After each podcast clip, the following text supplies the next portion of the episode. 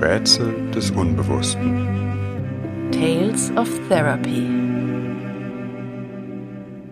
Folge 3. Alex. Erster Teil. Die Suche nach den Worten.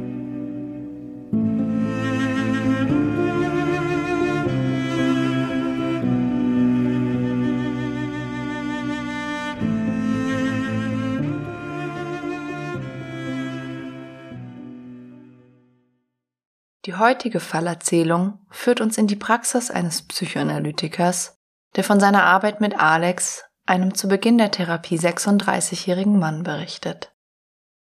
Bitte beachtet die Hinweise zur Fallerzählung sowie Hilfsmöglichkeiten in psychischen Krisensituationen, die wir den Show Notes hinzugefügt haben. Auf unserer Förderplattform Patreon findet ihr auch zu dieser Folge eine Nachbesprechung, in der wir uns mit dem Hintergrund der Behandlung beschäftigen. Den Link findet ihr ebenfalls in den Show Notes oder auf unserer Homepage. Doch nun zu unserer Fallgeschichte. Das Erstgespräch. Als Alex im Frühjahr 2017 zum ersten Mal meine Praxis betritt, hat er schon einen langen und mühseligen Weg durch das Gesundheitssystem hinter sich. Zum Erstgespräch erscheint ein blasser, schmächtiger Mann mit geröteter, ungesund wirkender Haut aber einem freundlich zugewandten, etwas unsicherem Auftreten. Er wirkt sehr leidend, reicht mir gleich einen Arztbrief aus der Klinik. Ich nehme den Brief an, bitte ihn aber, mir in seinen eigenen Worten zu schildern, was ihn zu mir führt. Alex berichtet, dass er seit seiner Jugend immer wieder unter körperlichen Problemen unklarer Herkunft leidet. Schwindel, starke Müdigkeit, Eisenmangel, Tinnitus, oder dauerhaften Kopfschmerzen. Vor einigen Monaten sei er wegen einer vermeintlichen Herzattacke oder eines Schlaganfalls ins Krankenhaus eingeliefert worden. Sein Herz sei aber gesund, auch sonst gäbe es keine körperliche Erkrankung, weshalb eine Angststörung vermutet werde, mit der Empfehlung einer psychotherapeutischen Abklärung. Alex berichtet, dass er in den letzten Monaten immer wieder in unerklärliche Zustände gerät, wo in seinen Worten alles einkracht. Aus heiterem Himmel wird ihm dann plötzlich schwindlig, er bekommt keine Luft mehr, sieht Sternchen, hat das Gefühl, ohnmächtig zu werden. Er schildert mir sehr genau die körperlichen Vorgänge, die mit diesen Zuständen einhergehen. Ich habe den Eindruck, als wolle er kein Detail auslassen, das mir vielleicht einen wichtigen Hinweis auf eine bedenkliche Erkrankung geben könnte. Ein starkes Schwitzen, Kurzatmigkeit, ein Klopfen und Stolpern hier, Alex zeigt auf seine Brust, und im Kopf gerät alles durcheinander. Er muss sich dann setzen, hat das Gefühl, gleich ohnmächtig zu werden. Es ist, als würde im Kopf etwas explodieren, als würden irgendwo im Gehirn Adern anschwellen, die zu platzen drohten. Er hat schon einige Ärzte wegen dieser Symptomatik aufgesucht, aber nie sei etwas gefunden worden. In der letzten Zeit ist es noch schlimmer geworden, bis er in einer Nacht den Notarzt gerufen hat, der ihn ins Krankenhaus gebracht hat. Dort sei er gründlich durchgecheckt worden, aber ohne etwas festzustellen. Schließlich hat der Doktor ihm empfohlen, einen Therapeuten aufzusuchen. Es könne psychosomatisch sein, er solle lernen, Stress zu reduzieren. Ich frage Alex, und was denken Sie selbst? Alex sagt, ich weiß nicht. Ich denke ja auch, eigentlich habe ich nichts, eigentlich geht es mir gut. Aber dann kommt das trotzdem wieder so. Ihm scheinen die Worte zu fehlen, um zu beschreiben, was kommt. Eine Pause entsteht, dann sagt er, also, dass ich nicht weiß, ob es schlimm ist oder nicht. Ich sage, das klingt so, wenn sich keine körperliche Ursache finden lässt, dann kann es nicht schlimm sein, dann ist es eigentlich nichts. Alex berichtet, in seiner Familie gebe es große Vorbehalte gegen alles, was mit Psycho zu tun hat. Seine Mutter sagt immer, da geht man hin, wenn man nicht mehr alle Tassen im Schrank hat. Wenn du reden willst, sprich lieber mit deiner Familie. Die Psychologen wollen nur Geld und so weiter. Ich sage, dann ist es für sie vielleicht gar nicht so leicht, hierher zu kommen, zu einem Psychologen. Er selbst denke nicht so wie die Familie, aber er kommt sich trotzdem komisch vor, jetzt mit einem Therapeuten zu sprechen. Er glaubt den Ärzten, dass es nichts Körperliches ist. Aber wenn es psychisch ist, dann sollte man sich eigentlich zusammenreißen, andere schaffen das auch. Er fragt sich, ob er nun zu den Leuten gehört, die ihr Leben nicht mehr auf die Reihe kriegen. Aber diese Zustände, sagt Alex, kommen einfach wie sie wollen, immer wieder. Am Anfang nur in bestimmten Situationen, zum Beispiel beim Einkaufen oder in der Öffentlichkeit, wenn viele Leute um ihn sind. Aber mittlerweile kann es ihn auch treffen, wenn er ganz alleine ist. Er ist berufstätig, hat nach einem dualen Studium einen guten Job in der IT-Branche. Aber auch hier fällt es ihm zunehmend schwer, noch gute Leistungen zu bringen. Er hat Angst, dass er im Kundenkontakt anfängt zu schwitzen oder ohnmächtig wird. Ich sage, ich habe den Eindruck, Sie geben sich große Mühe, sich zusammenzuhalten, dass andere nicht sehen, wie es ihnen geht. Aber das ist sehr anstrengend, und innen drin sieht es ganz anders aus. Geht es ihnen überhaupt nicht gut? Das macht mich fertig, sagt Alex und hat jetzt Tränen in den Augen. Er lebt seit drei Jahren in einer Partnerschaft mit einer Frau. Es ist die erste längere Beziehung, die er in seinem Leben hat. Alex ist 36. Seit einem Jahr wohnen sie zusammen.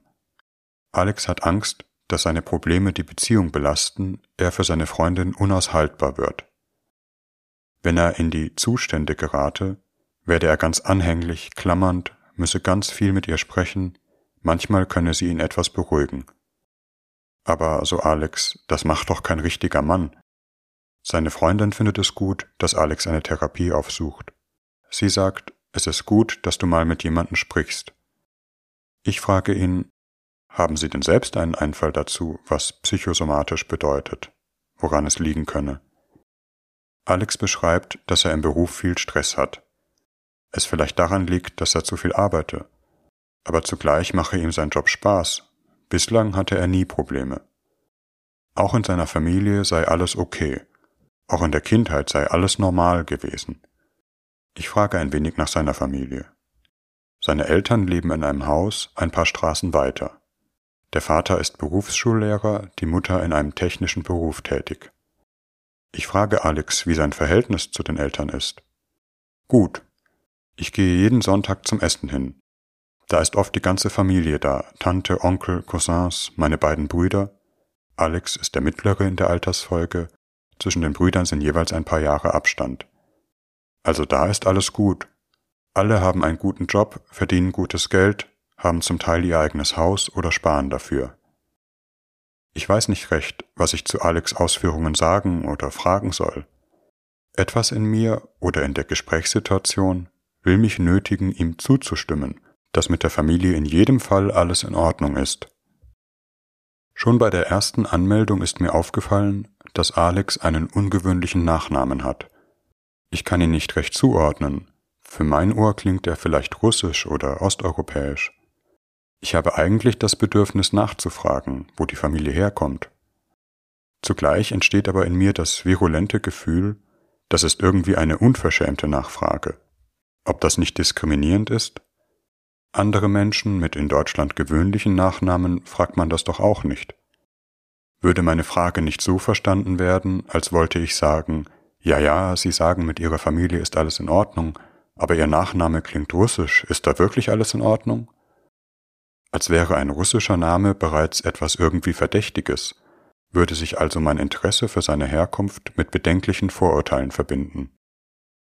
In anderen Gesprächssituationen finde ich normalerweise eine gute und respektvolle Formulierung, aber hier fällt mir nichts ein, als gäbe es nur die Wahl zwischen unhöflich sein, kränken oder es nicht ansprechen. Alex kommt wieder auf seine Symptome zu sprechen. Eigentlich ist alles in Ordnung, er wisse nicht, woher das kommt. Ich sage, das wäre vielleicht unsere Aufgabe, das etwas besser zu verstehen. Alex, aber was meinen Sie denn, woher das kommt? Er richtet sich zum ersten Mal direkt an mich. Die Stunde ist schon recht weit fortgeschritten. Und je mehr wir auf das Ende zukommen, desto ängstlicher scheint Alex zu werden. Als würde er sich bislang sehr um eine gefasste Haltung bemüht haben, nun aber doch von ganz anderen Gefühlen angerührt werden. Er sagt, es ist für mich wirklich schlimm, ich weiß nicht mehr weiter. Wenn das so weitergeht, weiß ich nicht. Er wolle sich nichts antun, aber habe eine große Verzweiflung, dass in seinem Leben alles zusammenbricht. Und nochmal, woran liegt das, Herr Doktor? Ich sage, Das weiß ich nicht. Aber ich habe die Hoffnung, dass wir es herausfinden können. Was mir auffällt, ist, dass Sie Ihre Beschwerden sehr an körperlichen Zuständen beschrieben haben. Schwitzen, Atemnot. Aber dazu gehört auch ein Gefühl. Ich habe den Eindruck, Sie haben Angst. Angst? Okay. Und wovor? fragt Alex beinahe rufend.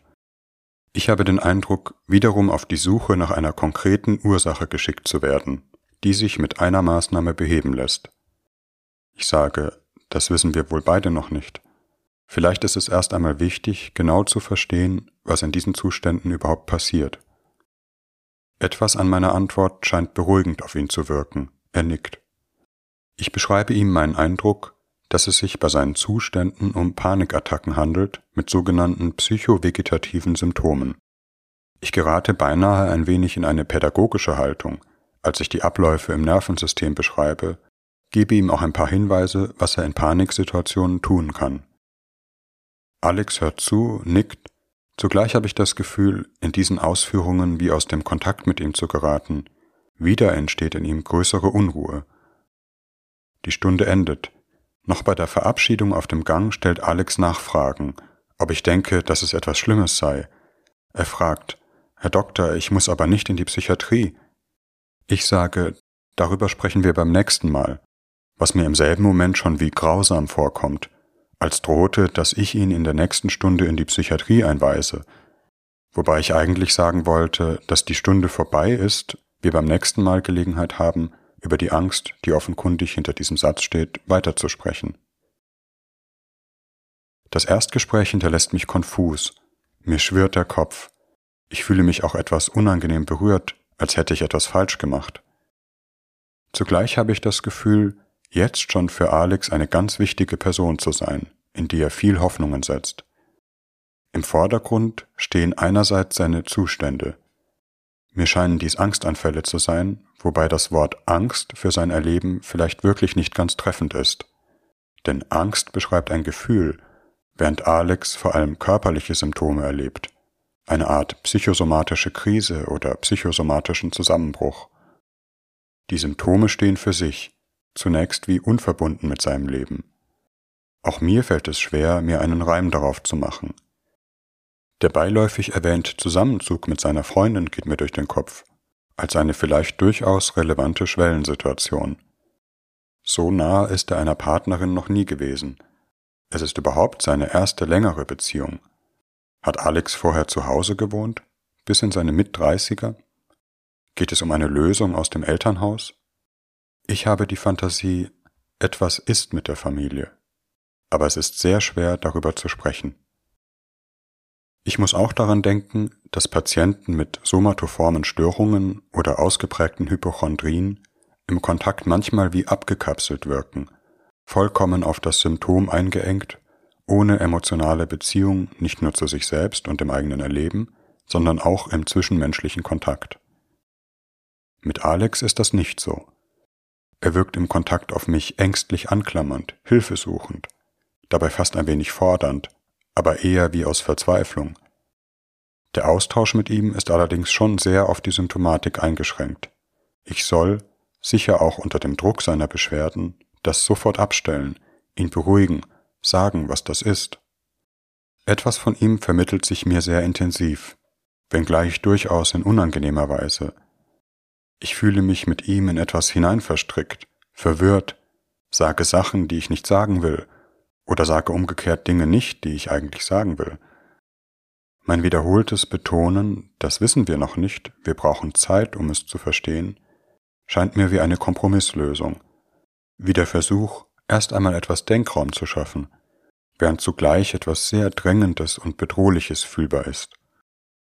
Trotz der Irritationen habe ich das Gefühl, dass zwischen uns eine tragfähige Zusammenarbeit möglich ist. Alex ist mir sympathisch, und ich habe die Hoffnung, dass ich ihm helfen kann, auch wenn ich tatsächlich noch nicht weiß, wie.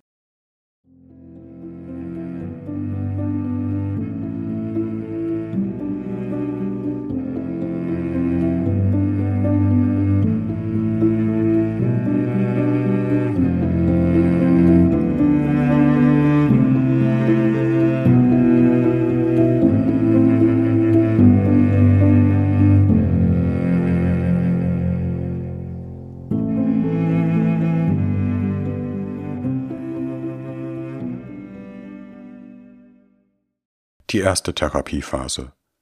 Worte für das Fühlen. In den folgenden probatorischen Sitzungen geht es viel um Alex Symptomatik. Alex hat wirklich viel Angst.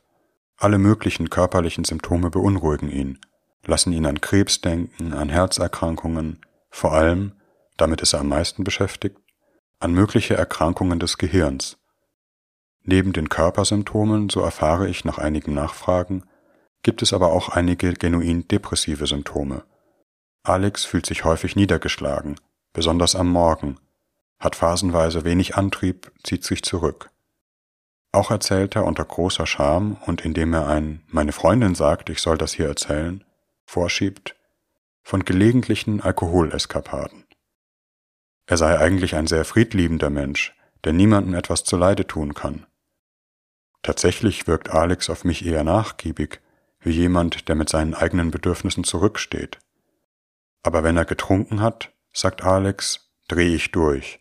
Er könne dann aggressiv werden, in Streitereien geraten, habe sich insbesondere früher hin und wieder geprügelt, obwohl das eigentlich nicht seine Art ist. Einmal habe er versucht, einen Zigarettenautomaten einzutreten, als dieser sein Geld verschluckt hat. Alex raucht seit seiner Jugend. Diese Eskapaden sind für ihn hoch beunruhigend. Er hat das Gefühl, etwas stimmt nicht mit ihm. Das ist doch nicht normal. Ich sage, etwas bricht in ihnen durch, das macht ihnen Angst.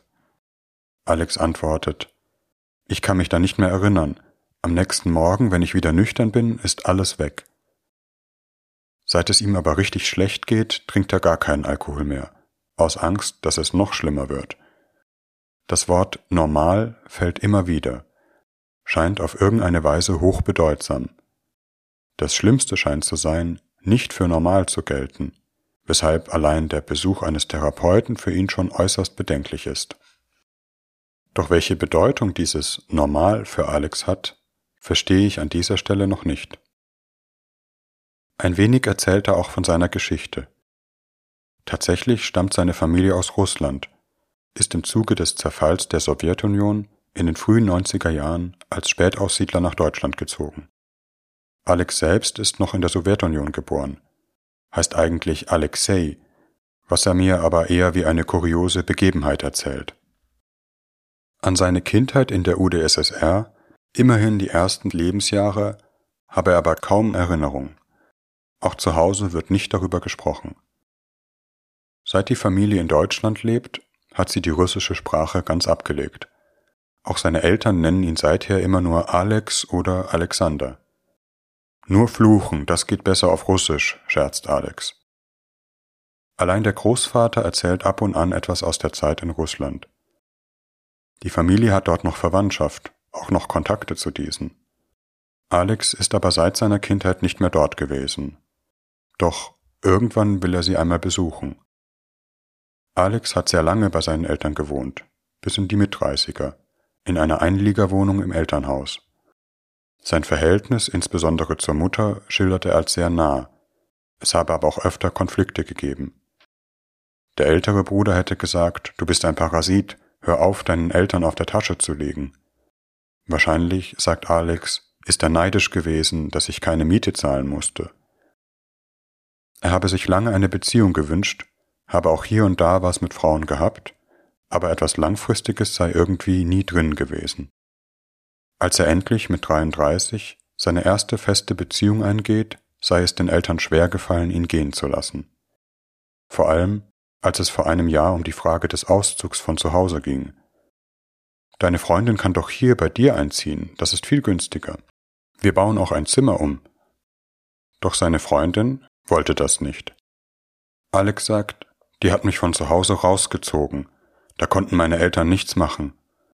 Sie hat das schon in einer vorherigen Beziehung erlebt. Sie meinte zu mir, es gibt nur Eltern oder Freundin. Ich sage, da ist vielleicht etwas dran. Alex stimmt zu. Die Partnerin sei für ihn ein Glücksfall. Sie haben sich über ein Online-Portal kennengelernt. Sie ist Physiotherapeutin in einer Reha-Klinik, sei ziemlich selbstbewusst, weiß, was sie will. Ich kann mir die Beziehung hingegen noch nicht so recht vorstellen, vor allem nicht in einer intimen oder sexuellen Hinsicht. Ich bringe die selbstbewusste Freundin mit dem eher schüchternen und verunsichert wirkenden Alex nicht so recht in Verbindung. Vielleicht führen sie eine Art Pflegebeziehung miteinander?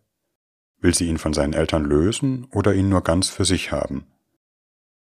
Insgesamt habe ich aber das Gefühl, dass es eine sehr wichtige, hilfreiche Bindung für Alex ist, die ihm erst einmal etwas der elterlichen Einflusssphäre entzogen hat, wenngleich das Paar ja nur ein paar Straßen vom Elternhaus entfernt wohnt. Meine Nachfrage, wie sich das Zusammenleben gestaltet, empfindet Alex schnell als zudringlich, antwortet mit einer männerhaft abwiegelnden Geste alles gut. Im Kontrast zu dieser männerhaft verschwiegenen Attitüde klammert sich Alex schon gleich zu Beginn der Therapie ängstlich an die Stunden. Er sagt, das Gespräch erleichtere ihn etwas, aber im Verlauf der Woche nehme seine Anspannung wieder stark zu. Das, was wir in einer Stunde erarbeiten, scheint ihm bis zur nächsten Woche völlig verloren zu gehen, weggespült von einem Strom aus Angst und Körpersymptomen. Die Zustände seien unberechenbar, können ihn mit einem Mal anfallen. Eigentlich gehe es ihm ganz gut, doch plötzlich setze sich etwas in ihm in Bewegung, schlage etwas zu, als würde, so Alex, eine Bombe ins Haus geworfen. Und dann ist plötzlich die Katastrophe da. Am Ende der probatorischen Sitzungen schlage ich Alex eine Langzeittherapie im Rahmen einer analytischen Psychotherapie vor. Wir vereinbaren zunächst ein zweistündiges Setting, aus dem im Verlauf der Therapie eine dreistündige Analyse werden wird. Die Gespräche finden nicht im Liegen auf der Couch statt, sondern im Gegenübersitzen. Ich habe das Gefühl, dass Alex einerseits eine höhere Stundenfrequenz braucht, um sich zu stabilisieren, aber auch um besser mit der eigenen Gefühlswelt in Kontakt zu kommen. Zugleich aber ein strukturierendes Setting mit Blickkontakt zum Therapeuten, einem sogenannten Realkontakt, um von seinen inneren Zuständen nicht überwältigt zu werden, beziehungsweise von gewissen anderen Ängsten und Gefühlen. In Alex Worten, das mache ich nicht, nichts gegen Sie, aber von einem Mann lasse ich mich nicht flachlegen. Die Behandlung läuft unter der Diagnose einer Panikstörung, zudem einer rezidivierenden depressiven Störung. Über die Diagnose einer somatoformen Störung denke ich nach, entscheide mich aber letztlich dagegen. Entscheidend scheint mir das Anfallsartige der psychosomatischen Krisen, das Zuschlagen aus dem Nichts. Dies ist auch das große Fragezeichen für lange Zeit in der Therapie. Was ist das, was immer wieder wie eine Bombe einschlägt, ihn aus einer gefühlten Normalität in ein inneres Inferno reißt?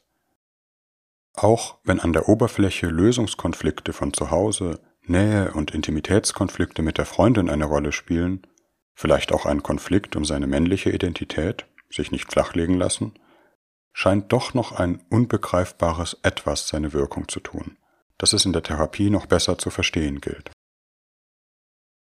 Neben dem Aspekt der Angst scheint mir aber auch die psychosomatische Dimension der Beschwerden wichtig. Auf der psychisch-strukturellen Ebene lassen sich Alex Beschwerden auch als Mentalisierungsdefizite verstehen, also der Schwierigkeit, innere Zustände von Spannung psychisch zu repräsentieren, das heißt in wahrnehmbare Gefühle zu verwandeln. Die Angst wird von ihm vorwiegend körperlich erlebt, als unverdaute und undifferenzierte Erregung oder Beklemmung, Nervenchaos, Zustände, etwas stimmt im Kopf nicht. Gefühle werden von Alex kaum als sinnhafte psychische Einheiten wahrgenommen, die etwas mit seinem Leben, bestimmten Situationen oder ähnlichem zu tun haben könnten, sondern eher wie Störenfriede und Fremdlinge, die man unter Kontrolle bringen muss. Das Stiften von inneren Verbindungen in diesem Sinne der Aufbau von innerem psychischen Raum verstehe ich als zentrale Aufgabe unserer therapeutischen Arbeit. Dazu zählt auch eine sinnhafte Verbindung zwischen seinem Erleben und seiner Geschichte. Das zunächst zweistündige Setting hat sofort einen spürbaren Effekt. Alex wird etwas ruhiger. Er hangelt sich von Stunde zu Stunde, aber die Aussicht, dass die nächste Stunde nicht allzu weit entfernt ist, entlastet ihn etwas. Das Wochenende und Urlaubsunterbrechungen sind allerdings schwierig. Hier kann er schnell in Krisen geraten, gerade am Anfang der Therapie so stark, dass er etwa in der ersten Urlaubsunterbrechung zum ärztlichen Bereitschaftsdienst geht. Ich sehe im Bereitschaftsarzt durchaus eine Übertragungsfigur, die mit mir zu tun hat. Einen Arzt, der bereitsteht, verfügbar ist, wenn die Unterbrechung zwischen den Stunden zu lang ist. Aber auch das scheint mir im Hinblick auf die Übertragungsbeziehung wichtig.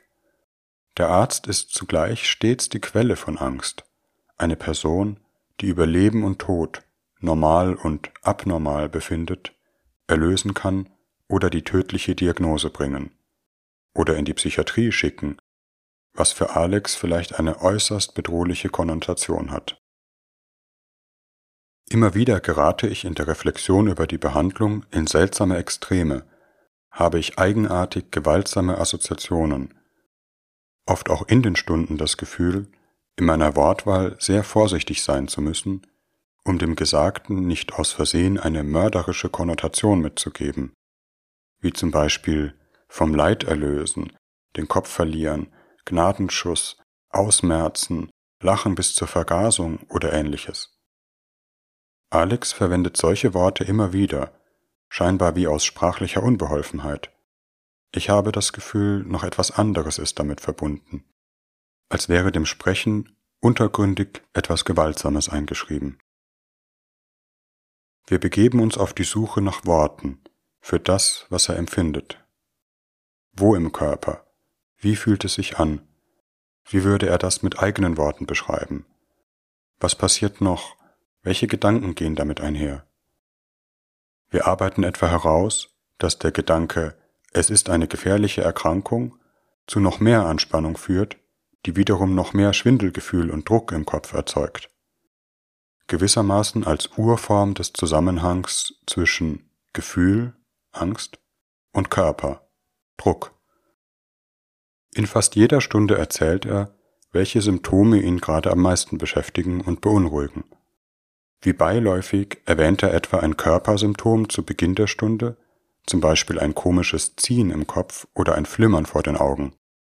Dies versucht er zugleich mit einer etwas überbetonten Gelassenheit, wohl auch aus Scham, zu beschwichtigen. Ich glaube, das ist normal, das ist nichts. Ich sage, ich habe dennoch das Gefühl, dass es sie beunruhigt, woraufhin seine ganze Angst Raum greift er sich ängstlich an mich heftet, mein Urteil sucht, ob ich es für gefährlich halte, woher ich denke, dass es kommt. Als wäre die unbewusste Botschaft, sag mir, dass alles okay ist, beruhige mich. Ich denke, ein wenig wie ein schreiender Säugling, der auf eine Beruhigung durch die Mutter angewiesen ist. Aber ich habe zugleich das Gefühl, nicht ganz im Besitz der richtigen Mittel zu sein.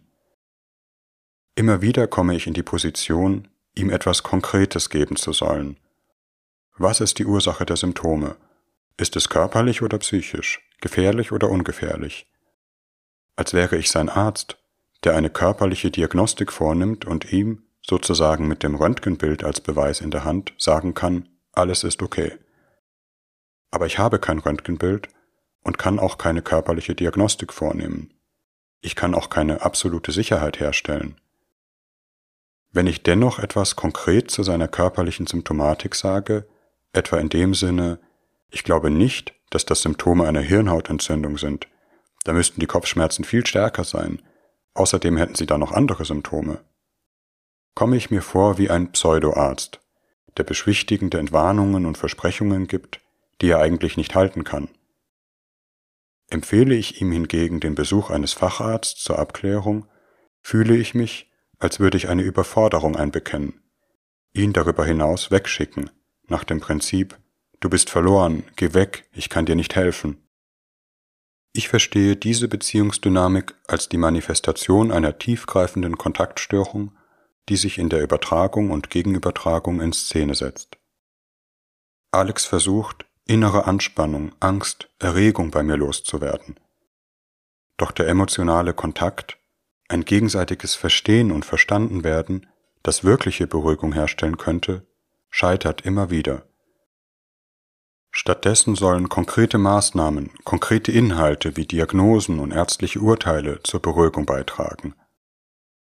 In der Säuglingsmetapher gesprochen, ich werde zu einer Mutter oder einem Vater, der mit Schnuller und Fläschchen zu beruhigen versucht, wo es doch eigentlich um Gefühle und emotionale Regulation geht. Und wenn das nicht klappt, den Säugling überfordert an jemand anderes, Fachärzte, weiterreicht. Doch der Schnuller beruhigt nicht wirklich, wie die ärztliche Diagnose nicht wirklich beruhigen kann. Die Anspannung und Angst bleiben unverdaut und ungebunden im Körper, können nicht reduziert werden. Konkrete Maßnahmen, die Alex allerdings auch selbst verlangt, sich vielleicht gar nichts anderes vorstellen kann. Er weiß vielleicht noch nicht, was es heißt, fühlen, was es bedeutet, Beruhigung durch verstanden werden.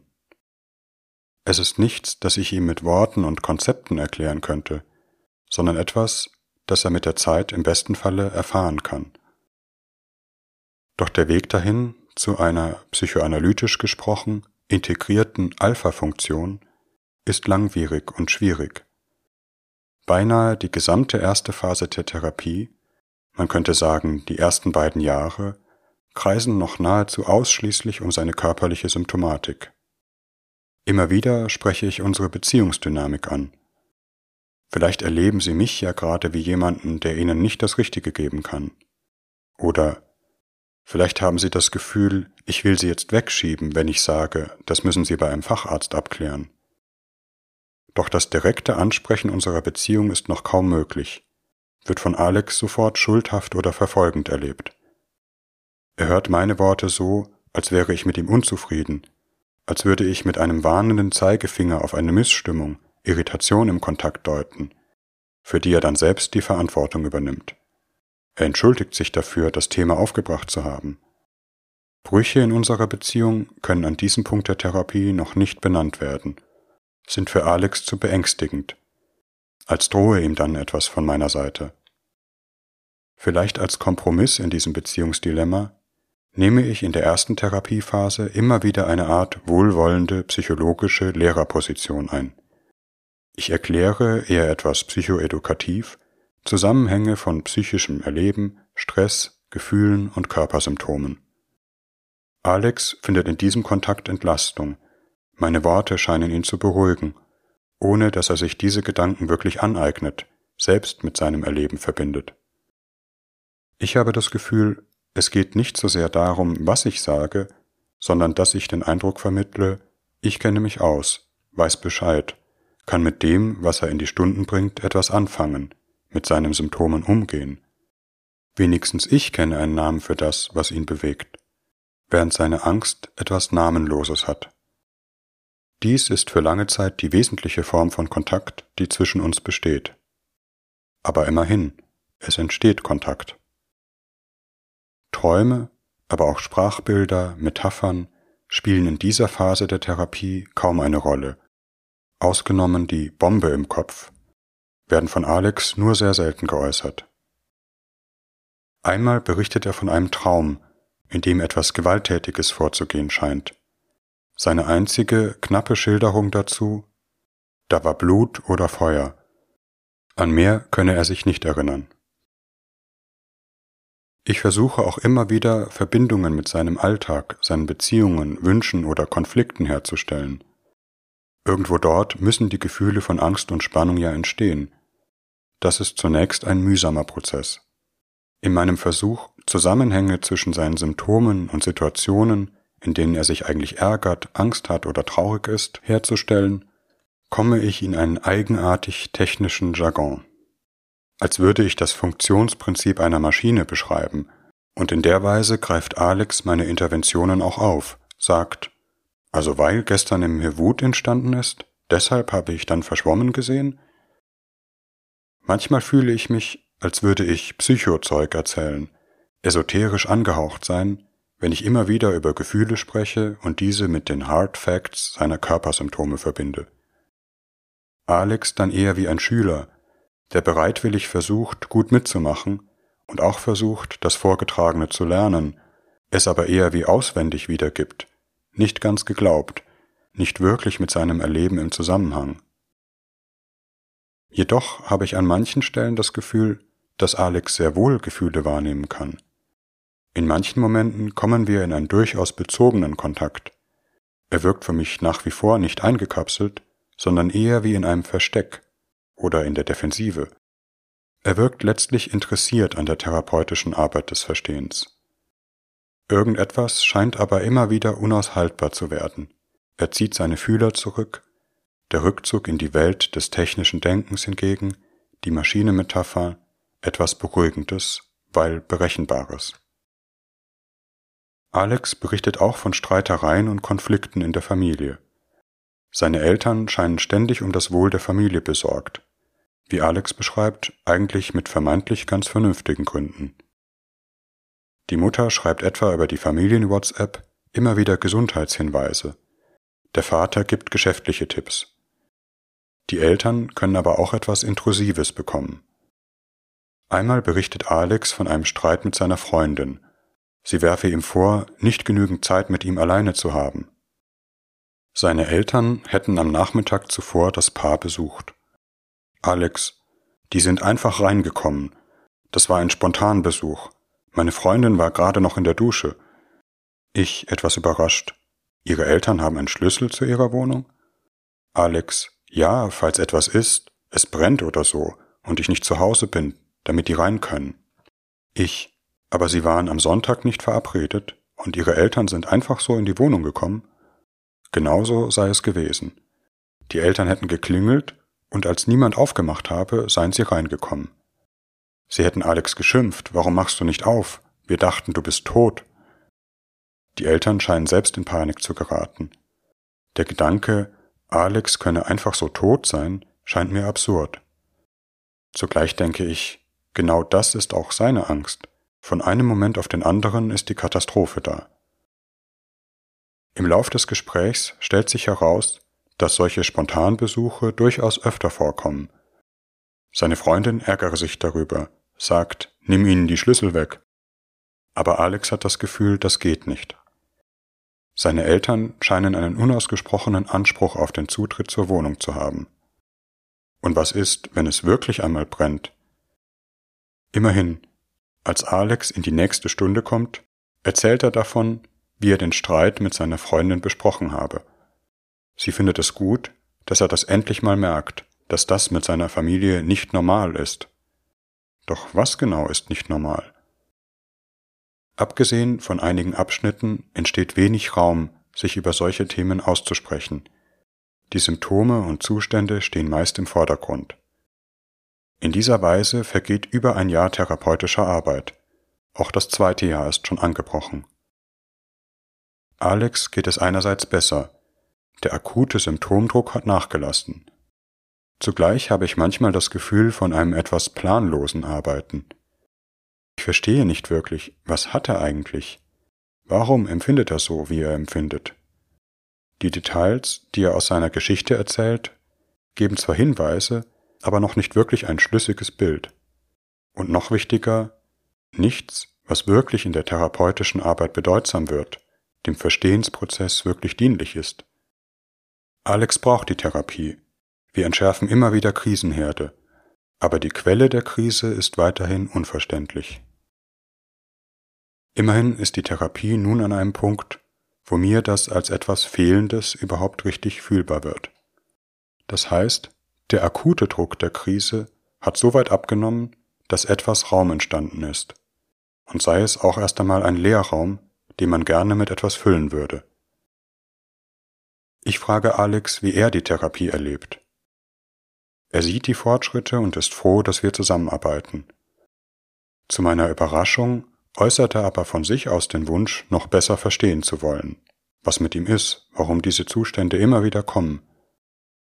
Der Wunsch zu verstehen, was ja noch einmal eine andere Akzentsetzung ist als der Wunsch, das Symptom abzustellen.